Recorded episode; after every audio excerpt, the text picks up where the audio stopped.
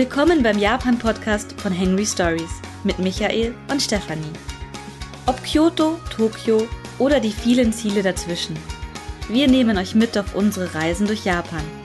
Immer mit dabei Hunger auf kulinarische Entdeckungen und Lust auf ein faszinierendes Reiseland. Folge 2 Street Food in Japan. Heute erzählen wir euch, was ihr so in Japan snacken könnt. Hallo, hier ist die Stefanie. Und hier ist der Michael. Willkommen aus unserem Küchenstudio in München. Ja. Auch heute ist der Kühlschrank wieder ausgeschaltet, weil er so laut brummt und ich würde wirklich hoffen, wir hätten diesen Podcast in Tokio gestartet. Das klingt nämlich viel cooler. Aber der Kühlschrank in Tokio war auch laut. Das stimmt und die Baustelle gegenüber. Naja. Bevor es ums Essen geht, wollen wir euch erstmal unsere zwei neuen Blogartikel, die ihr auf hangrystories.com lesen könnt, vorstellen. Wir haben in den letzten Wochen neu veröffentlicht ein Rezept für ein Sakura Mont Blanc. Das ist ein ähm, Maronen-Mousse-Biskuitkuchen mit ähm, Kirschblütengeschmack. Super lecker, ich hoffe, ihr backt das nach. Und Micha hat auch einen Blogartikel geschrieben. Ja, ich habe einen Artikel geschrieben über die zwölf originalen Burgen in Japan. Denn was viele nicht wissen, die meisten Burgen, die man in Japan so rumstehen sieht, das sind glaube ich über 100, sind Nachbauten aus Beton nach dem Zweiten Weltkrieg. Denn während der Meiji-Restauration wurden viele der feudalen Burgen damals abgerissen und zum Beispiel in öffentliche Parkanlagen umgewandelt.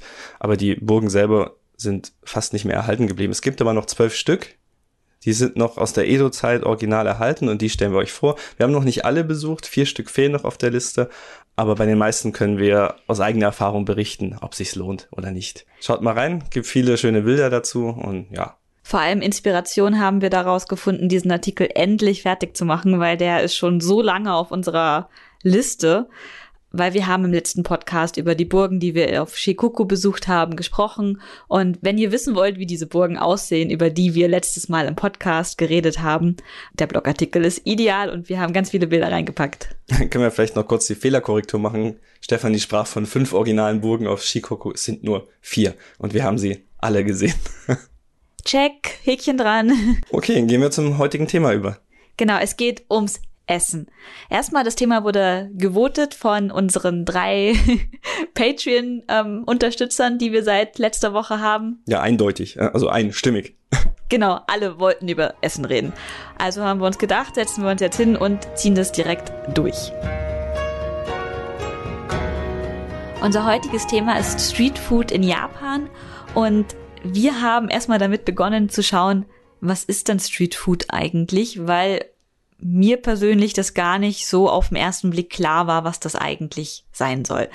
Von der Definition her bezeichnet Streetfood vor allem Speisen und Getränke, die als Zwischenmahlzeit über einen Imbisswagen auf öffentlicher Fläche, auf einem Markt oder auf einem Jahrmarkt draußen verkauft werden. Ich glaube, jeder von uns kennt den Begriff To Go und ähm, Sachen, die To Go verkauft werden, sind meistens irgendwie als Streetfood zu bezeichnen.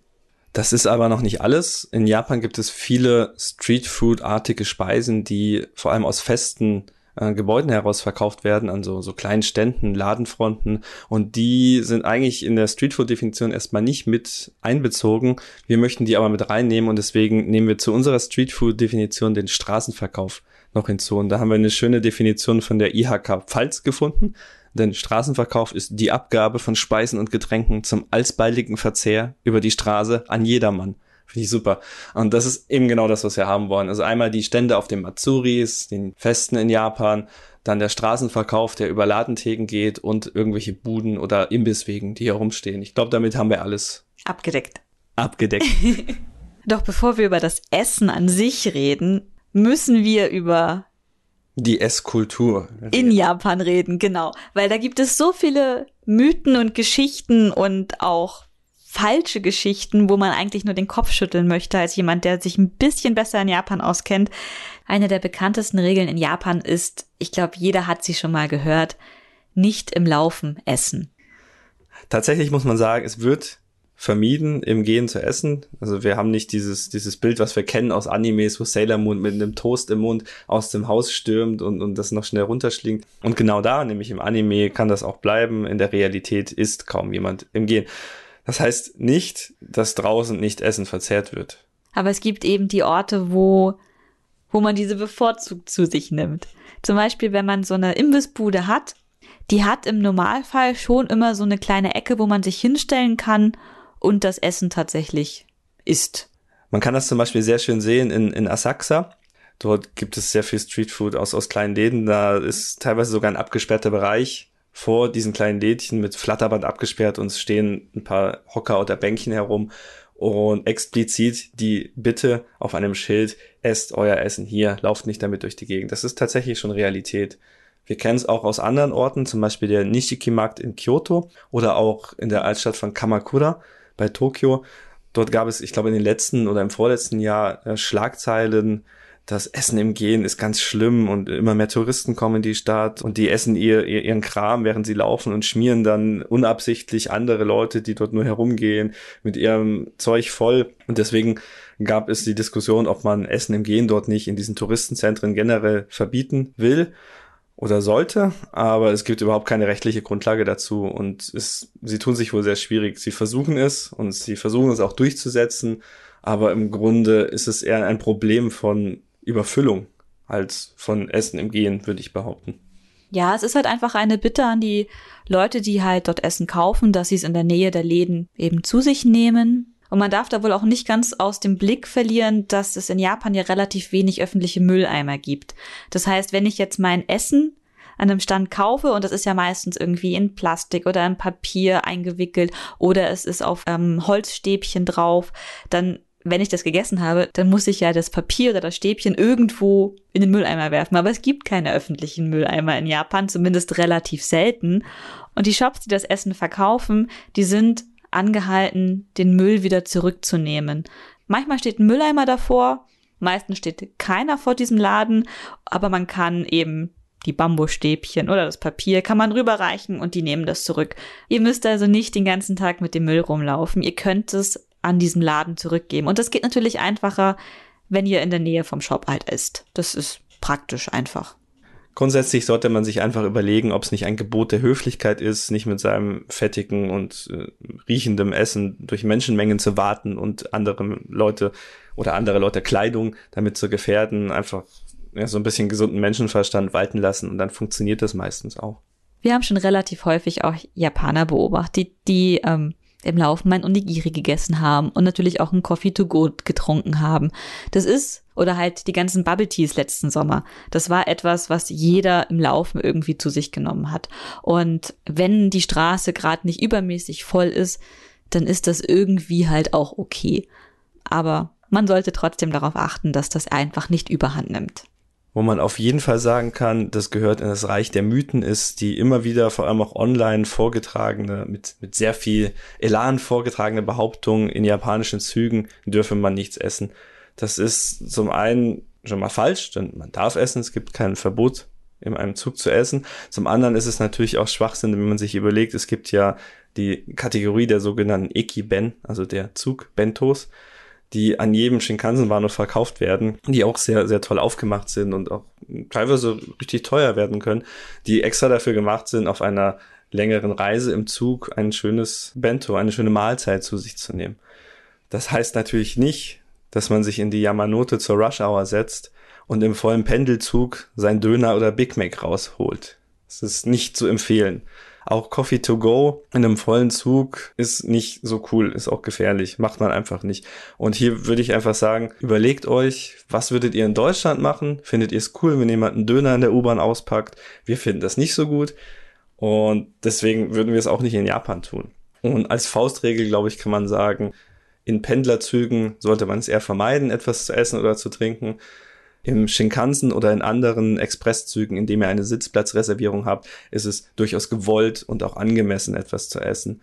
Ein bisschen ein Zwischending sind Regionalzüge. In Regionalzügen interessiert's eigentlich kein Mensch, was ihr da tut, denn sie sind meistens recht leer. Und auch die Schüler oder Schülerinnen, die dort von der Schule nach Hause fahren, die trinken auch ihre Cola oder essen ihr Melonpan, das haben wir alles schon gesehen. Ähm, weiß nicht, ob das jetzt ein Zeichen für schlechtes Benehmen ist, aber ich würde mir da eher weniger Gedanken darüber machen. Einfach auch hier wieder den gesunden Menschenverstand benutzen, sich überlegen, ist das jetzt in dem Kontext angemessen, störe ich damit jemanden? Wenn nein, haut rein. gerade Wasser aus Flaschen jederzeit völlig unproblematisch gerade auch in vollen Pendlerzügen. Was halt wirklich problematisch ist, sind eben diese offenen Getränke, so offene Kaffeebecher oder die Bubble Tea Becher, die wirklich eine Pest waren letzten Sommer in Japan. Und da wird's dann wirklich kritisch, aber wenn ihr mal schnell einen Schluck Wasser trinkt oder irgendwie eine kleine Stärkung, weil ihr euer Blutzucker fällt oder so braucht, dann ist das kein Problem. Ja, machen wir erstmal einen kleinen Exkurs in die Geschichte des Streetfoods in Japan. Wie ist das zustande gekommen, wie hat sich das entwickelt? Es gab schon in der Edo-Zeit, zum Beginn der Edo-Zeit, also um 1600 herum, erste mobile Nudelshops, in denen zum Beispiel Soba-Nudeln verkauft wurden am Straßenrand. Und das ist der Beginn der, der sogenannten Yatai. Yatai, das sind äh, eigentlich mobile Geschäfte, Ihren Höhepunkt hatte die Verbreitung der Yatai in der Meiji-Zeit von 1868 bis 1912 ging das. Dort gab es relativ viele, vor allem auch in Edo im alten Tokio. Und sie hatten nochmal eine Blüte nach dem Zweiten Weltkrieg. Damals, als die Städte ausgebombt waren, haben sich vor allem um die Bahnhöfe, um die Knotenpunkte herum Schwarzmärkte gebildet.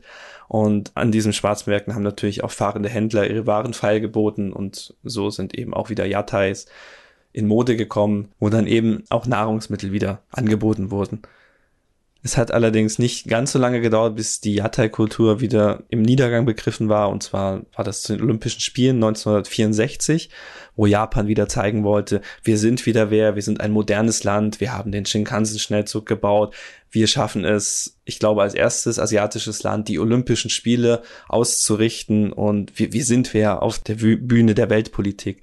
Und dort hat man eben auch gesehen, hm, diese Yatais, das ist nicht so ganz das, was wir uns vorstellen, wenn wir, wenn wir an moderne Gastronomie denken. Und man hat dann eben Hygienemängel angeführt und aufgrund dieser Hygienemängel ist es auch immer schwieriger geworden für die Yatais weiter zu operieren. Und es wurden halt eben immer weniger. Heutzutage sind wirklich traditionelle Yatais, also nicht die, die wir von den Festivals, den Matsuris kennen, sondern die, die auf fahrenden Wegen gespannt sind, relativ selten geworden als Touristenattraktion sind Yatais heute in Fukuoka super bekannt. Fukuoka ist eine der größten Städte im Süden von Japan und hat auch einen internationalen Flughafen.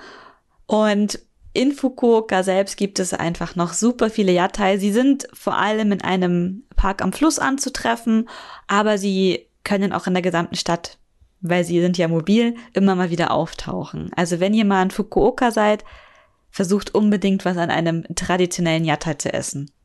Bekannt ist auch der letzte Yatai von Kumamoto. Ich glaube, es gibt in der ganzen Präfektur nur noch einen einzigen Yatai, der ist in Kumamoto in der Stadt. Und wenn der außer Betrieb gehen wird, dann gibt es keine Yatai mehr in Kumamoto. Sehr tragisch. Also der Niedergang ist tatsächlich real.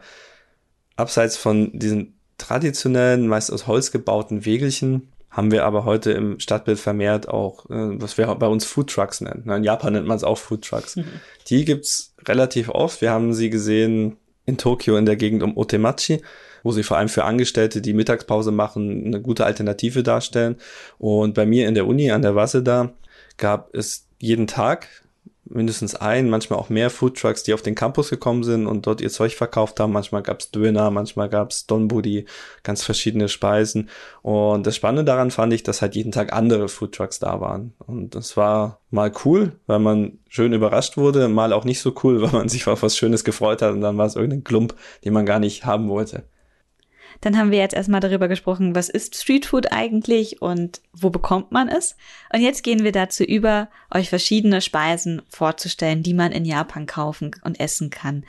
Unsere Vorstellung ist nicht alles. Wir haben uns auf ein paar ähm, spezielle Gerichte konzentriert, die wir euch vorstellen möchten, was wir gerne essen, was wir sagen, hey, das hört man und sieht man jetzt nicht in jedem Blogartikel, der euch Essen in Japan vorstellt und auch weil wir natürlich eine begrenzte Zeit haben, um mit euch hier zu reden.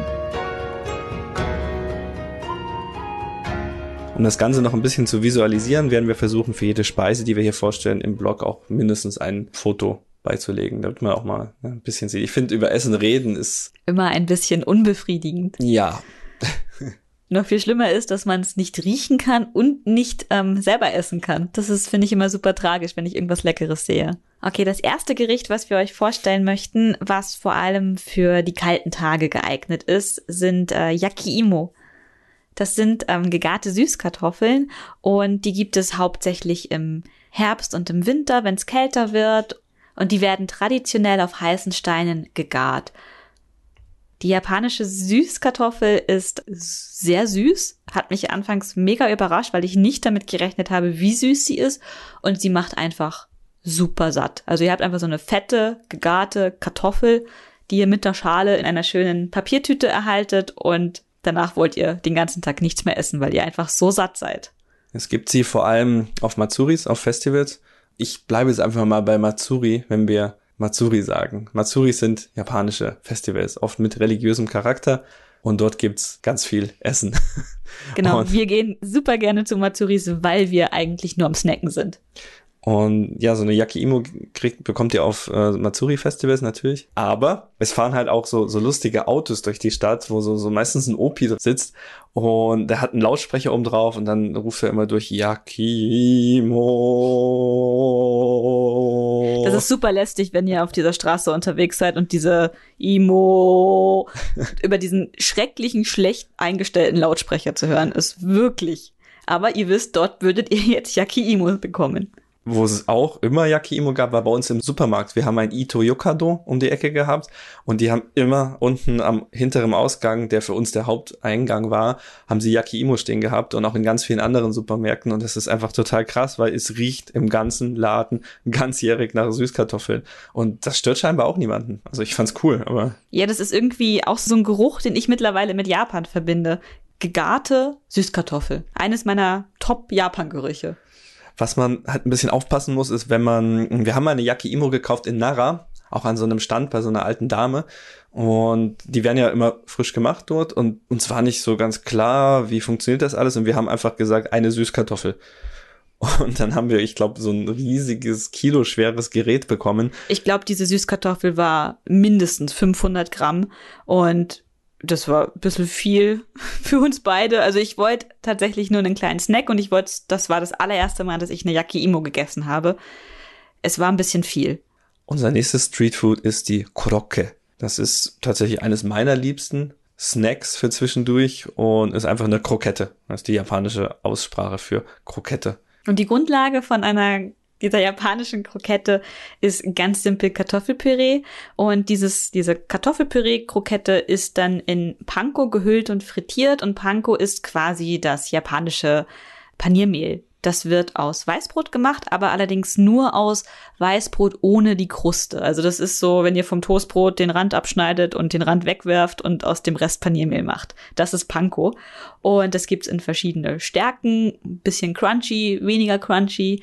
Und das Tolle an den Kroketten ist einfach, dass diese ähm, auch in verschiedenen Geschmacksrichtungen gemacht werden. Also es gibt die mit Hackfleisch drinne, es gibt sie mit Gemüse, wie zum Beispiel Kürbis. Die, die wir nicht so gerne mögen, ist die, wie heißt das auf Deutsch? Krabbe. Krabbe. Und mag ich gar nicht. Also ich mag schon Krabbe, aber Krab Krabben-Cream-Krokette ist nicht so meins. Was ich ganz toll fand, war eben, wie du sagtest, mit Kürbis. Das Hokkaido-Kürbis ist da drinne. Ist einfach super lecker. Oder auch mit Edamame. Muss man Edamame noch erklären? Das weiß ich nicht. Edamame sind Äh, Sojabohnen. Sojabohnen. Ihr, ihr wisst, was Bohne. Edamame ist, oder? Das kriegt ihr in jedem Sushi-Laden. Das sind äh, Sojabohnen, die mit Salz gereicht werden. Schmecken auch in Kroketten. Kroketten, ja. Super gut, ja. Und das Tolle noch an diesen Kroketten ist, die, da macht man noch so, so eine dicke Soße drüber, die so ganz deftig salzig ist und das gibt denen noch zusätzlich ein bisschen Geschmack.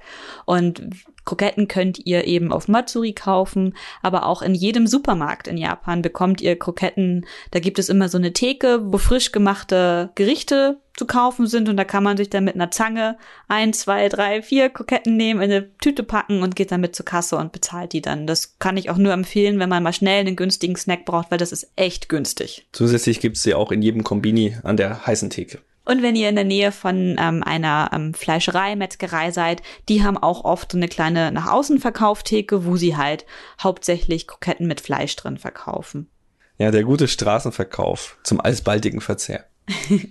Das nächste Streetfood, was wir euch vorstellen möchten, und ich bin mir sicher, ihr habt das schon mal auf Bildern gesehen, sind Taiyaki. Taiyaki sind kleine gefüllte Waffeln, sie sind aber in Fischform. Und womit sind die gefüllt? Klassischerweise mit roter Bohnenpaste. Die mag ich ja eher nicht so gerne.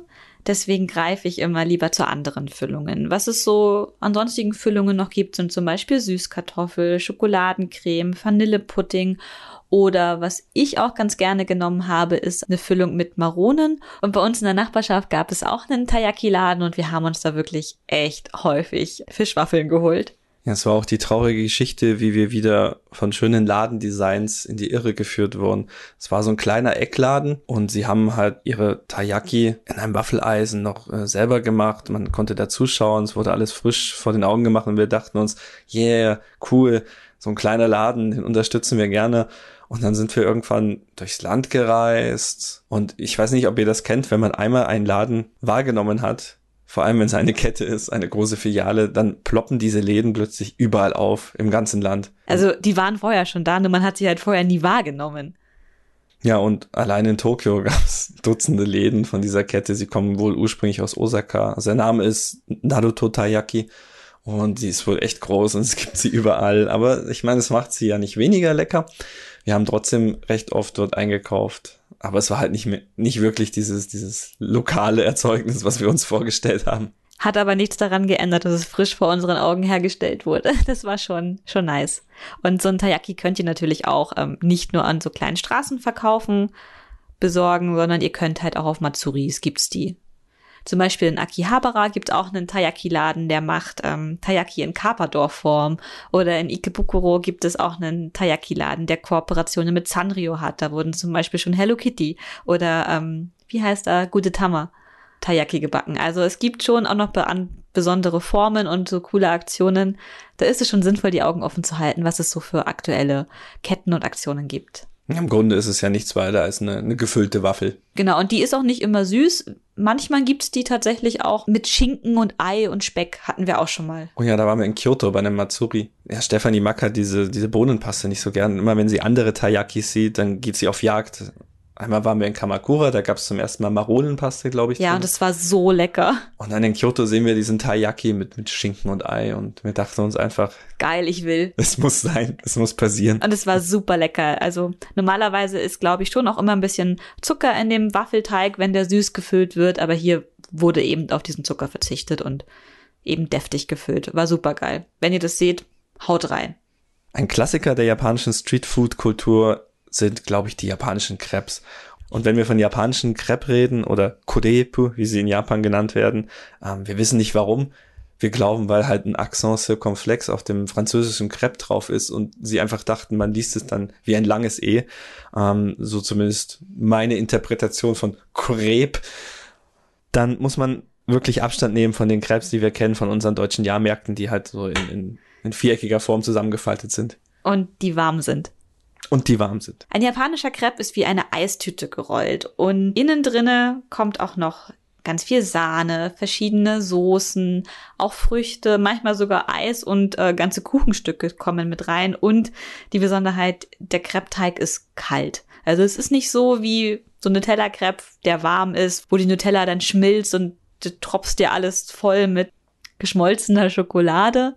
Nee, so darf man sich's nicht vorstellen. Wobei man natürlich sagen muss, der Teig wird schon warm gemacht. Er ist nur so dünn und wird dann gerollt, dass er sehr schnell wieder auskühlt. Und ich habe das Gefühl, die Japaner machen ihre Sahne anders als wir in Deutschland. Ja, was ist eigentlich los mit der japanischen Sahne? Keine Ahnung. Mann. Die ist fester und irgendwie auch süßer. Ja, und geiler. Und geiler, ja. Also keine Ahnung. Also japanische Krebs probiert es. Und es gibt wirklich in jeder Geschmacksrichtung ähm, diese Krebs. Also wenn ihr an so einen Krebsstand kommt, dann sind so das klassische Bild aus Harajuku an der Straßenecke. Da ist Marion Krepp und wie heißen die anderen, die gegenüber sind? Micha, ich vergesse den Namen immer. Keine Ahnung, die pinken und die blauen für mich. Ja, keine Ahnung. Also in Harajuku ist so der Geburtsort der japanischen Krebs, die sich dann übers gesamte Land ausgebreitet haben. Ich glaube, die ersten Läden waren dort Marion Krepp, hm. wahrscheinlich sogar. Ja. Da sind dann so ganz viele so Plastikkrebs ausgestellt und dann kann man schon schauen, wie viele Geschmacksrichtungen es gibt. Die Crepes sind auch relativ günstig. Also so für 300 Yen bis 500 Yen bekommt man schon einen richtig guten Snack. Was wir bisher tatsächlich noch nie ausprobiert haben, waren die deftigen Krebs. Also man kann ja damit mit Karaake, mit Hähnchenteilen oder mit Wiener Würstchen und Mais und was für absurden Zeug die Sachen kaufen. Und wir waren, glaube ich, bisher noch nicht mutig genug. Ich will auch keine japanischen Wiener Würstchen essen. Das stimmt, ja. Aber Karaage könnte vielleicht ganz gut sein. Es ist dann Mayonnaise mit drin. Ich kann mir das schon ganz gut vorstellen. Ja, ich auch, aber. Eingerollt in Salat sind die dann immer. Äh, ich habe nicht so, so oft Crepe-Hunger. Der Micha dagegen hat allerdings immer Crepe-Hunger. Wir haben da so eine Geschichte, dass äh, während unserer Radtour auf Shikoku wollte er noch nach dem Abendessen Crepe essen. Und dann haben wir ganz verzweifelt auf Google nach einem Crepe-Laden gesucht. Und wir sind tatsächlich am Ende in einer französischen Creperie gelandet. Oh, die war aber lecker. Die haben ja dann wirklich Crepes, wie wir sie aus Europa kennen, gemacht und, und äh, Galettes und mit Soberteig und sowas. Das war nice. Und diese Crepes waren so lecker und wir haben, also es war nicht das, wonach wir gesucht haben. Es waren keine japanischen Crepes. Nee, aber es war tatsächlich ähm, was Besonderes, weil französische Crepes in Japan ist sehr besonders, sehr selten, aber hat sich sehr gelohnt. Was es tatsächlich auch gab auf der Radtour, war ein Crepe-Eis. Daran erinnere ich mich, das habe ich in jedem zweiten Kombini geholt. es war halt ein gefrorener, gerollter Crepe mit Eis. Und ich fand das so eklig, dass Micha das jedes Mal geholt hat. Das war super gut. Ich will es wieder haben. Ja, weg von den Crepes und dem Eis kommen wir jetzt zu Brot. Und zwar Melonenbrot. Melon Pan auf Japanisch. Ich bin mir sicher, auch das habt ihr schon auf Bildern gesehen. Und für die, die das nicht kennen, ist nur ein süßes Hefebrot und ähm, es hat eine Kruste aus Keksteig und dieser Keksteig ist eingeschnitten oben und äh, da sind so kleine Quadrate dann drauf und diese Quadrate, die auf diesem Keksteig sind, die erinnern an eine ähm, Cantaloupe-Melone von der ähm, von der Hülle. Deswegen heißt dieses Brot Melonenbrot. Der Name kommt nicht daher, dass ähm, da jetzt Melonensirup oder eine spezielle Melonenfüllung drinne ist, Normalerweise ist so ein Melonpan einfach ungefüllt, nur mit dem Keksteig, auch sehr mächtig, eine ganz schöne Kalorienbombe. Und es gibt aber ganz viele Läden in Japan, die ihr Melonpan frisch backen und die dann dieses warme Melonpan aufschneiden und dann auch geiles Eis reintun. Dann hast du dieses Melonpan mit dem Eis und das schmilzt und das ist, es geht eigentlich nicht besser. Ja, es gibt auch ein paar Ketten, die sich darauf äh, spezialisiert haben, Melonpan im Straßenverkauf anzubieten. Wir hatten bei uns in Ikebukuro und in Takata Nobaba Tokyo Melonpan hieß es, glaube ich. Bester Name. Und das Melonpan mit, mit dem Eis haben wir zum ersten Mal in Kanazawa gegessen. Ich glaube, der Laden hieß das zweitbeste Melonpan-Eis Japans oder so. Ja, es hatte so, eine grün, so ein grünes Schild und war cool. Also, und ich glaube, so einen ähnlichen Laden gibt's auch in Asakusa am Tempel. Und der verkauft auch Melonpan mit ähm, Eis da drin. Ja, und Stefanie hat eine ganz besondere Beziehung zu Melonen oder zu Melonpan-Läden. Die wird sie euch jetzt auch gleich erzählen. Wir sind ja immer mit dem Fahrrad von uns ähm, zu Hause von der Wohnung nach Ikebukuro gefahren und da sind wir auf unserer Strecke eben relativ häufig an diesem Tokyo Melon Pan Shop vorbeigekommen. Ein paar Mal haben wir auch angehalten und einmal hat der Micha uns dort zwei frische Melon Pans gekauft und nachdem er den Bezahlvorgang abgeschlossen hatte, habe ich dann ähm, quasi in dieser, da ist nur so ein ganz kleines Fenster an diesem Eckladen gewesen, wo man reinschauen kann, habe ich dann quasi meinen Kopf so vorbei gesteckt. Und da wir ja mit dem Fahrrad unterwegs sind ähm, und ich keine Lust hatte, meinen Fahrradhelm abzunehmen, habe ich dann quasi um die Ecke geschaut und dann hat mich die Verkäuferin gesehen und mein Fahrradhelm ist eine Wassermelone und die Verkäuferin, die hat sich einfach nicht mehr eingekriegt, dass ich ich mit der Melone auf dem Kopf bei ihr im Laden ein Melonpan gekauft habe und das fand sie so lustig und ich musste dann auch so lachen, dass ich einfach so gerne an diese Geschichte zurückdenke, weil das war einfach so eine süße Alltagsgeschichte, äh, an die ich sehr gerne zurückdenke. Yakisoba. Kommen jetzt. Yakisoba sind, glaube ich, das Streetfood schlechthin. Ähm, das verbindet man auch mit, mit Matsuris. Man geht aufs Fest und man holt sich Yakisoba. Was sind Yakisoba? Ja, keine Soba. Also Yakisoba sind ähm, gebratene Nudeln mit Fleisch, bisschen Gemüse und ähm, in einer speziellen dicken Sojasauce. Dazu kommt, wenn die wirklich gut sind, noch ein bisschen Mayonnaise und auch ähm, roter Ingwer wird noch dazu getan. Ja, auch Schweinefleisch. Man kann da ganz verschiedene Sachen reinmachen. Ähm, was ist Salat oder Kohl ist, glaube ich, noch mit Genau, das häufig. Gemüse, Kohl, Karotten. Ja. So ein Gemüsemix. Ja, so ein, so ein Pfannen-Gemüsemix einfach, den man in Japan auch im Supermarkt einfach fertig geschnippelt schon kaufen kann. Ansonsten gibt's halt immer je nach äh, Region auch verschiedene Arten von Yakisoba. Die schmecken alle ein bisschen anders, sind aber grundsätzlich alle recht ähnlich und sehr einfach zu machen und auch in riesigen Portionen zu machen, was sie für Festivals natürlich sehr ansprechend macht. Aber es sind immer noch keine Soba, denn Soba sind ja Buchweizennudeln und wir haben uns gefragt, warum heißen Yakisoba eigentlich Soba generell. Und es ist wohl so, wenn man in der Geschichte ein bisschen zurückgeht, dass es früher in Japan nur Buchweizennudeln gab. Also Soba sind quasi die originären japanischen Nudeln. Und erst später kam aus China Nudeln für, für Ramen zum Beispiel, wie wir sie heute kennen. Und die sind, glaube ich, aus Weizen. Und diese Weizennudeln wurden damals Chuka Soba genannt, also China Soba. Das heißt, dort hat man schon den Begriff Soba mit etwas verbunden, was eigentlich nicht Soba war. Und das heißt, über die Jahrhunderte hat sich Soba einfach etabliert als Wort für Nudeln allgemein. Das ist ein bisschen wie wenn wir heute Tempo statt Taschentücher sagen. Es hat sich ein Begriff einer Untermarke entwickelt äh, als Generalbegriff für, für ein, ein, eine Kategorie. Und deswegen sagt man eben auch zu Yakisoba Yakisoba. Und es steht eigentlich nur für gebratene, nu gebratene Nudeln. Nudeln. Yaki-Nudel. Ja. Eigentlich wäre Yaki-Men oder Yaki-Nudel wäre vielleicht das bessere Wort. Aber hat sich halt so entwickelt. Und man sieht das auch sehr schön, Yaki Soba. Das Soba ist eigentlich immer geschrieben in Hiragana. Manchmal auch in Katakana, aber nie die Kanji. Warum? Weil die Kanji immer Bedeutung mittragen. Man sieht das Kanji und man hat quasi fast schon die Soba-Pflanze, die Buchweizenpflanze mit im Kopf und deswegen schreibt man Yakisoba eben mit Hiragana, auch weil es einfacher ist, aber dann trägt es nicht mehr diese Bedeutungsnuance. Finde ich auch äh, linguistisch sehr interessant. Dazu hat ganz passend Micha auch eine kleine Geschichte beizutragen. Das allererste, was er jemals in Japan gegessen hat, war Yakisoba-Pan. Ein Yakisoba-Brot. Ihr könnt euch das so vorstellen, das ist ein Hotdog-Brötchen ja, so, so, ein weiches Ekelbrötchen. Ja, so, so ein ekliges, billiges ja, Hotdog-Brötchen mit gebratenen Nudeln drinne. Ja, es war super die Billo-Experience, aber ich bin nach Kyoto geflogen bin dort ins Wohnheim eingecheckt und hatte super Ohrenschmerzen, weil bei meinem ersten Flug, ich war glaube ich erkältet und die Nasennebenhöhlen waren entzündet und durch die Landung und den fehlenden Druckausgleich hatte ich einfach drei, vier, fünf Tage lang extreme Kopfschmerzen und dachte, ich sterbe. Es war mein erster Langstreckenflug, den ich jemals gemacht habe und ich wusste nicht, ist das normal oder ähm, falle ich gleich tot um. Und deswegen bin ich einfach nur in Kombini rein, habe mir so ein Onigiri und ein Yakisoba-Pan geholt. Und Warum eigentlich gerade diese Dinge? Die lagen halt rum. Und ich meine, man muss sich vorstellen, man sucht natürlich, wenn man das erste Mal in Japan ist, erstmal Dinge, die möglichst abstrus aussehen und die man noch nicht kennt. Und ein Milchbrötchen gefüllt mit Nudeln war irgendwie witzig. Aber auch nicht das Leckerste, oder? Ich habe bis heute ein Foto von diesem ersten Milchbrötchen. Ich glaube, das werden wir auch im Blog mit hochladen. Ich habe übrigens noch nie ein Yakisoba-Pan gegessen, weil ich einfach diese Vorstellung dieser beiden Sachen zusammen absolut widerlich finde. Ja, ansonsten gibt's Yakisoba natürlich auf Matsuris, aber auch im Kombini im Supermarkt äh, fertig abgepackt, kann man quasi überall kriegen.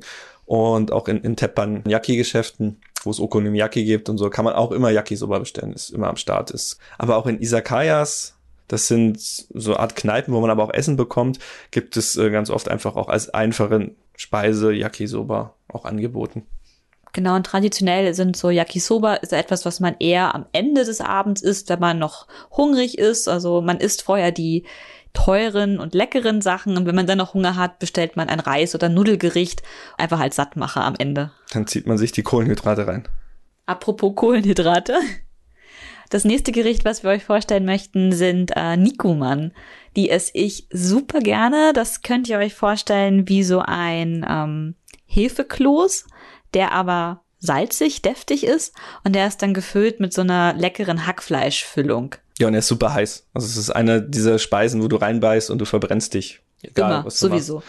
Und Niku heißt Fleisch und Mann ist eben dieser Hefekloß. Deswegen ist es ein Nikuman, aber es gibt auch die abstrusesten Variationen davon, zum Beispiel Pizzamann. Der ist so lecker, ich liebe den wirklich. Pizzamann, yes. Und Currymann, glaube ich, gibt's auch. Mhm. Und ganz viele verschiedene Füllungen hat das Ding und es ist alles lecker, glaube ich. Ich habe noch nie einen schlechten gegessen.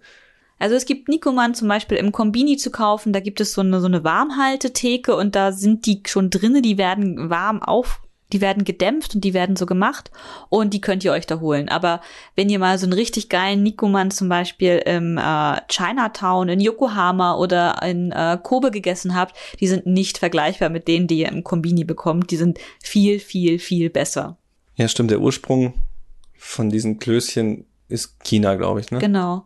Und Japan hat wieder eine sehr eigenständige Variation davon hinbekommen. So wie bei Ramen. Ist im Prinzip nichts anderes. Wenn ihr die mal selber machen wollt, tatsächlich findet ihr auch bei uns im Blog ein Rezept für Nikoman. Dies ist, kann ich nur empfehlen. Ist Wenn ganz wir- einfach selber zu machen. Werden wir in unsere Linkliste mit aufnehmen, auf jeden Fall. Ja, kommen wir zu, und halt, ich habe den Song im Kopf. Takoyaki. Takoyaki. Takoyaki. Nein, oh mein Gott. Das schneiden wir nicht raus, oder? Nein, das schneiden wir nicht. Takoyaki. Takoyaki ist, glaube ich, neben Yakisoba das zweite, das Streetfood Japans. Ich habe sie einmal gegessen und fand's eklig. Also muss Micha jetzt drüber reden. Was? Warum? also Takoyaki sind im Prinzip so ein, ein Symbol für, für Kansai, für Osaka. Wer nach Kansai, wer nach Osaka geht, der muss Takoyaki essen, weil dort kommt das her. Ich glaube, es wurde dort erfunden. 1935, äh, so die Geschichte, sind Takoyaki das erste Mal aufgetaucht. Und warum? Weil Oktopus, also Taco ist Oktopus, war damals sehr günstig und Osaka liegt am Meer. Ja, Osaka wird auch die Küche Japans genannt. Das heißt, da gibt es sehr gutes und sehr viel Essen und durch den Hafen auch immer frischen Fisch und frischen Oktopus natürlich. Und wenn man den günstigen Oktopus kombiniert mit Mehlspeisen, die damals scheinbar sehr angesagt waren und auch sehr satt machen ähm, und eben günstig waren, dann kommt man eben zwangsläufig irgendwann zu günstigen Oktopus in günstiger Mehlspeise und hat Bällchen aus Teig, in denen Oktopusärmchen sind. Und Takoyaki bekommt ihr heute natürlich nicht nur in Osaka, sondern mittlerweile in ganz Japan. Und da habt ihr dann so, so große Metallplatten und da wird eine ganze Menge Teig drauf geworfen und ganz viele klein geschnippelte Oktopusärmchen. Und ähm, die werden dann quasi gedreht mit, da sind ganz fingerfertige Leute am Werk, die dann ganz schnell und toll diese Bällchen eindrehen, während die ausbacken.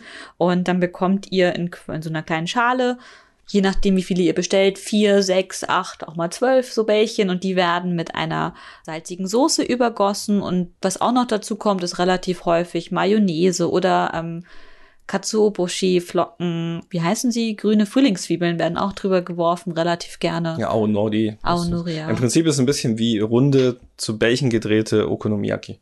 Nur ohne Kohl Nur ohne Kohl. und mit Dann- Taco. Dann ist es kein Okonomiyaki mehr. Hm. Der Geschmack ist allerdings ähnlich, ne? weil sowohl bei Okonomiyaki wie auch bei ähm, Takoyaki, finde ich, kommt der Geschmack sehr stark aus der Soße, aus der Mayo und aus den Katsuobushi. Und warum haben wir gesungen? Es gibt in Osaka auf der Dotonbori ähm, im Übrigen ein Paradies für jeden Streetfood-Liebhaber auf der Dotonbori in Osaka. Es ist einer der zentralsten ja, Einkaufsorte am Kanal, dem Dotonbori. Dort haben die Ladeninhaber irgendwann angefangen, in Wettstreit zu treten, wer die absurdeste, größte, lauteste, blinkendste Ladendekoration macht. Und deswegen hängen dort in der ganzen Straße entweder große Sushi-Stückchen, irgendwelche Drachen kommen aus den Wänden. Und es gibt eben diesen einen Laden, in dem ein riesiger Oktopus hängt mit einem Laserauge. Und ich, ich glaube, er kann auch Rauch erzeugen. Das kommt dann auch aus seinem Auge oder so raus. Und er singt eben diesen, diesen Song und immer wieder Takoyaki. Es bleibt halt einfach im Kopf. Also es ist einfach da, es geht nicht mehr weg. Ich esse keinen Takoyaki, aber dieser Song ist bei mir im Kopf einfach so tief verankert mit Osaka und dass ich immer dran denke, wenn ich an Osaka denke. ja, bestes Merchandise. Ich meine, Takoyaki ist auch eines der beliebtesten Mitbringsel aus, aus Osaka. Und es gibt an jedem Bahnhof in Osaka gibt's äh, von einer bestimmten Firma Takoyaki zum Mitbringen. Jeder, der aus Osaka kommt und zu seinen Freunden, Verwandten, Arbeitskollegen zurückkommt in die Stadt, von wo auch immer er kommt, bringt diese Takoyaki mit. Ne, Sie sind quasi ein Symbol. Ich war in Osaka und ich habe an euch gedacht und ihr kriegt jetzt Takoyaki. Und ich, ich schwöre, niemand, der in Kyoto oder Osaka wohnt, ich habe dort ja ein Jahr gewohnt, hat jemals diese Takoyaki gegessen. Das ist einfach ein Mitbringsel, was jeder außerhalb Kansai schon mal auf dem Tisch hatte, aber jeder, der in Kansai selber wohnt, weiß zwar, die sind angeblich gut und die kann man auch kaufen, aber hat sie noch nie gegessen. Das ist total abstrus, was sie da an Marketing geschafft haben. Dann genug mit vielarmigen Meereswesen. Kommen wir zu Dango und Mochi. Ja, endlich was Leckeres.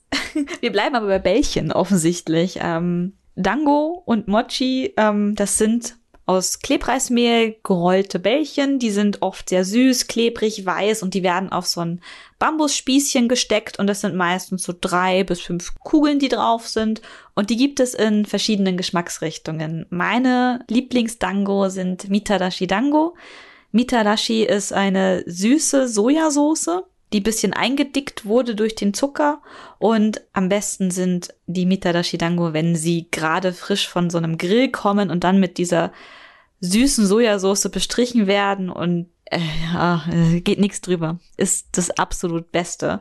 Zum Beispiel in Kyoto an den Straßen, die zum Kiyomizo-dera-Tempel hochgehen.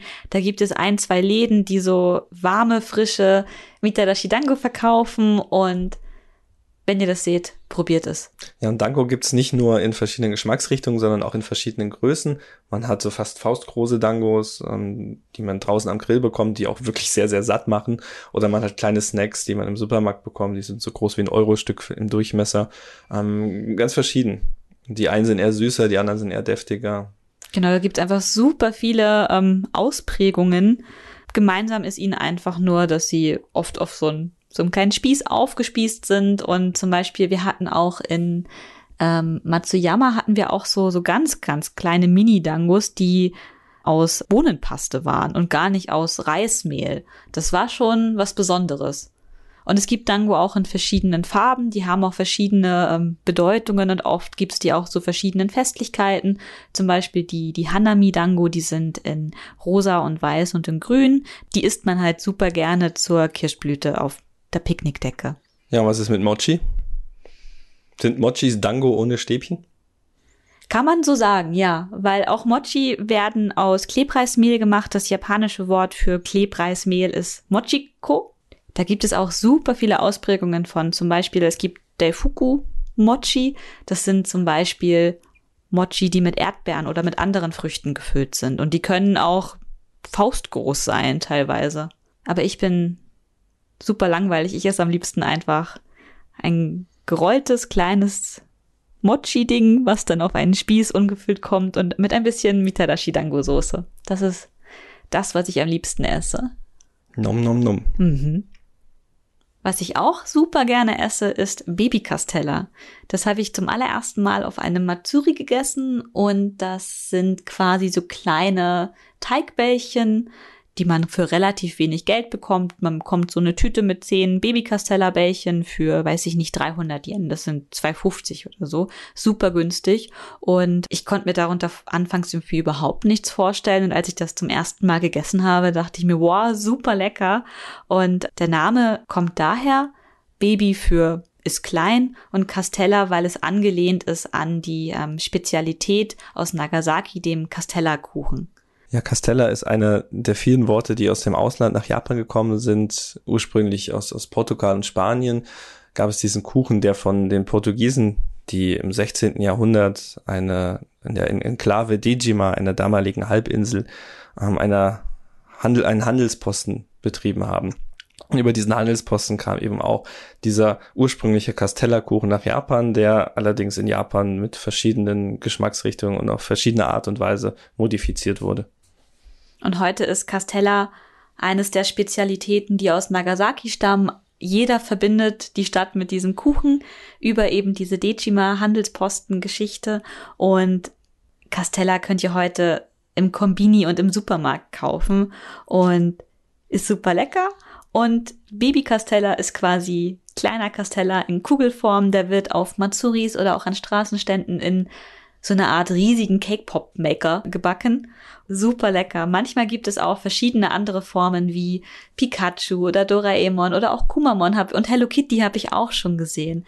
Also da gibt es ganz äh, spezielle, lustige Geschichten. Ich dachte erst, das ist ein bisschen trocken, weil es äh, ohne Puderzucker oder so ist. Aber nee, der Teig ist super saftig und trocknet auch nicht aus, wenn es kalt ist. Also die schmecken kalt und warm.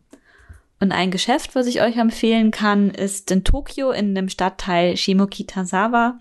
Da gibt es den Shop Aoi Renga und die verkaufen auch Baby Castella mit einer ähm, geschmolzenen Schokoladensoße.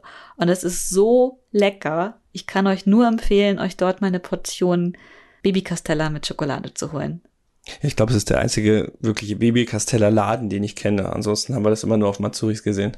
Und in Nagahama auf der Biwasee-Radtour haben wir auch einen Baby-Casteller Laden gehabt. Stimmt, aber ohne Schokolade. Ohne Schokolade, genau. Also die Schokolade ist es wirklich wert und generell Shimokita sowieso. Ja, geht nach Shimokitazawa und holt euch Baby-Casteller bei Aoi Renga. Direkt am Bahnhof. ja, wenn es warm ist, hat man vielleicht nicht so viel Lust auf Schokolade und Waffel und Kuchen. Da schmeckt natürlich immer ein kühles Eis am besten. Und es gibt natürlich auch ein spezielles Eis auf Japanisch und das ist Kakigori. Das ist quasi das Wassereis auf Japanisch. Da wird Eis gehobelt und auf diese ähm, gehobelte Eisspäne wird dann zum Beispiel ein süßer Sirup gegeben, aber auch ähm, Sahne, Früchte oder ähm, Fruchtsoßen. Und das ist super, super erfrischend. Aber nicht nur das Wassereis gibt es, es gibt natürlich auch ähm, ganz normal so ein Softeis. Das ist so der Klassiker in Japan. Eigentlich fast jeder Shop verkauft irgendwie Softeis. Ja, auch mit verschiedenen Geschmacksrichtungen. Matcha, was auch immer es da gibt. Aber es ist halt langweilig, ist halt Softeis. Also finde ich weder sehr japanisch noch lockt's mich irgendwie hinterm Ofen hervor. Kakigori hingegen finde ich ist schon sehr besonders. Also diese gehobelten Eisspäne mit Sirup, manchmal auch mit Soßen auf Milchbasis gibt's halt in Deutschland eigentlich nahezu nicht. Außer auf der Konichi. Dort könnt ihr Kakigori probieren. Und dann wollen wir euch noch ein Matsuri-Food vorstellen, an dem Micha einfach nie vorbeigehen kann. Ja, Jaga Butter. Ja, Jaga ist die Abkürzung für von Jagaimo. Das ist die ganz normale Kartoffel, wie wir sie bei uns kennen. Und Butter heißt Butter. Also im Prinzip ist es eine Kartoffel. Die sind meistens auch ziemlich groß, also können schon die Größe einer, einer großen Faust erreichen und werden in der Mitte aufgeschnitten in so eine Art Pappbecher oder Papierbecher reingegeben und, und dann kann man sich äh, selber ganz oft so viel Butter, also pure Butter nehmen, wie man möchte und über die Kartoffel drüber schmieren. Man kann auch mit Salz nachsalzen und ja, so ein bisschen Toppings halt draufwerfen. Mm, Kartoffel mit Butter. Ich bin nicht so der Butterfan und deswegen ist diese Vorstellung, einfach nur eine gekochte Kartoffel mit Butter zu essen, nicht so das Geilste für mich. Und für mich ist es das Beste, was es gibt. Es ist nicht mein Lieblingsfood in Japan, aber ich kann tatsächlich auf einem Matsuri nicht an Jagabata vorbeigehen. Das ist einfach lecker. Das. Problem ist, dadurch, dass die Kartoffel so groß ist und ich sie immer alleine essen muss, bin ich meistens danach satt. Du bist nie satt, aber du bist gut gesättigt. Es gibt noch genug andere Dinge zu essen. Ganz kurz wollen wir noch mal anschneiden, was es sonst noch so gibt, weil, weil das jetzt erstmal nur eine Vorstellung von unseren so Lieblingsspeisen war. Zum Beispiel, es gibt auch Okonomiyaki. Manchmal wird es auch als äh, Hashimaki angeboten. Das ist quasi so eine Art Mini-Okonomiyaki, was um Essstäbchen herum aufgewickelt wird. Lässt sich tatsächlich auf Matsuri super gut essen. Ja, besser als wenn du so einen riesen Okonomiyaki hingeklatscht kriegst. Ja. Ähm, ansonsten Yakitori, das sind so Spießchen mit Fleisch. Die kann in, die können auch einfach nur gesalzen sein oder auch mit einer speziellen Soße oder also, auch mit ein bisschen Gemüse drauf. Aber tatsächlich nicht nur Yakitori. Yakitori ist ja gebratenes Geflügel, Hühnchen. Es gibt ganze Fleischspieße äh, mit verschiedenem Fleisch. Auch grobe Rind haben wir schon gesehen. Ähm, könnt ihr alles am Spieß, Fleisch am Spieß, würde ich sagen, bekommen. Ähm, manchmal gibt's auch Würstchen. Ähm, japanische Würstchen, also ich weiß nicht, das ist jetzt wieder sehr Klischeekiste, aber unsere deutschen Würstchen sind schon relativ nice. Und japanische Würstchen sind einfach komplett anders. Sehr viel mehr knorpeliger, fettiger und einfach nicht. Die sind einfach nicht so lecker wie, wie die gute deutsche Wurst, die wir gerne mhm. essen. Was ich auch schon mal auf Matsuri hatte, das war Mochi-Reis, also Klebreis, mit ähm, Speck drumrum gewickelt und mit einer Sojasauce mariniert. Das war auch wirklich super geil. Ansonsten so American Dog oder so. Ja, so, mhm. so eine Art, also A, natürlich normale Hotdogs oder Wiener. Was sagen Sie? Franco. Franco. Franco ist, ja, ist das auch eines der großen Matsuri-Essen. Einfach eine Wurst am Spieß. Und es ist auch ähm, tatsächlich auf Matsuris gibt, ist Döner. Es gibt hm. kein Matsuri in Japan mittlerweile, wo nicht auch eine Dönerbude dasteht. Ja, Döner, Döner ist lecker und schön und gut, aber nochmal zurück zum Amer American Dog. Das ist ja total abstrus. Das ist so eine Art Hotdog in in einem Teigmantel. Und dann frittiert, oder? Und, und dann, äh, ich habe keine Ahnung, aber es ich ist. Ich habe es noch nie gegessen. Es ist überall und es ist sehr abstrus, aber gibt's auf jedem Matsuri. Was es auch auf jedem Matsuri gibt, ist ähm, Choco-Banana. Das ist einfach nur eine Banane, die in Schokolade getaucht ist.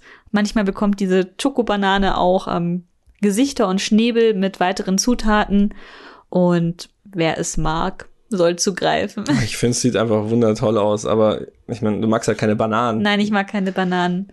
In, in dieselbe Richtung auch Obst oder Süßspeisen gibt es natürlich noch viel mehr. Es gibt diese kandierten Äpfel, die man ganz oft auch in Animes sieht, so am Stiel. Zuckerwatte natürlich. Zuckerwatte in Japan wird nicht frisch auf einem ähm, Spieß verkauft, die wird äh, in einer Plastiktüte verkauft.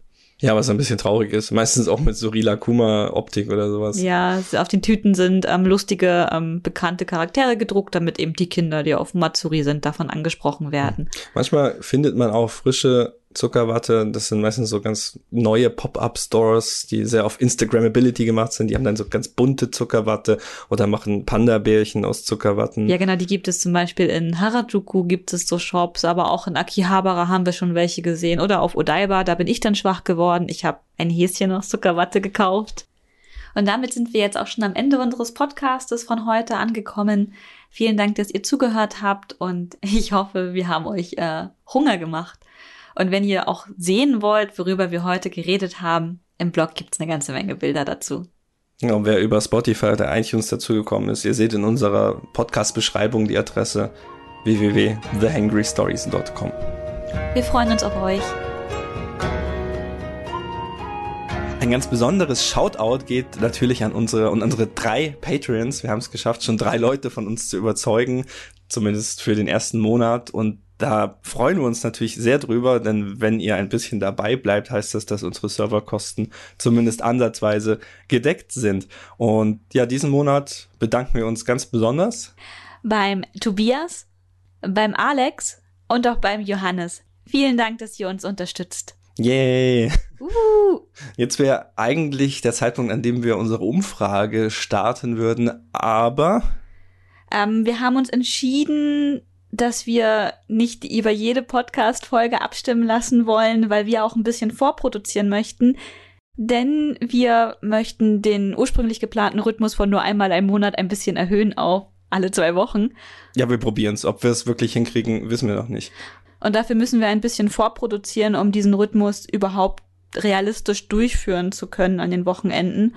Und ja, deswegen ist das nächste Podcast-Thema schon in Planung. Wir haben schon unseren ersten Interviewpartner dafür angefragt. Was das wird, verraten wir euch demnächst. Ja, außerdem hat er noch nicht zugesagt.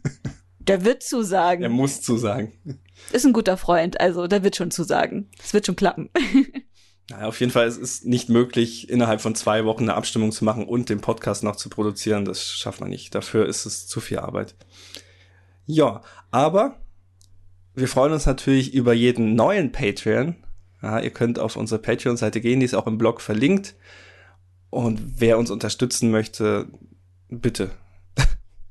Das eingenommene Geld von Patreon verwenden wir, um unsere Unkosten für den Blog und für den Podcast abzudecken und für das, was mehr eingenommen wird als das, was wir benötigen, um diese Kosten zu decken, werden wir nutzen, um zu investieren in neue Content-Formate. Wir würden gerne einfach ein paar neue Dinge ausprobieren, aber das ist immer etwas schwer, wenn man dafür Geld in die Hand nehmen muss. Und damit genug dem Money Talk. Wir freuen uns ganz besonders über eure Kommentare, Anregungen und am liebsten haben wir die bei uns im Blog unter dem Artikel des Podcastes. Da ist alles gesammelt, da antworten wir auch gerne drauf. Aber wir sind auch auf Social Media erreichbar. Twitter, Instagram oder Facebook. Stimmt, Facebook haben wir auch. Ich vergesse Facebook immer, weil nicht mehr, ist nicht mehr so, so hip. Aber Instagram. Hangry Stories. Nein, warte, wie heißt, warte. Wie heißt ich auf Instagram? The Hangry Stories? Warte, ich muss ins Handy schauen. Hm. The Hangry Stories auf Instagram. Gut, kriegen wir hin. Und damit? Auf Wiedersehen. Tschüss.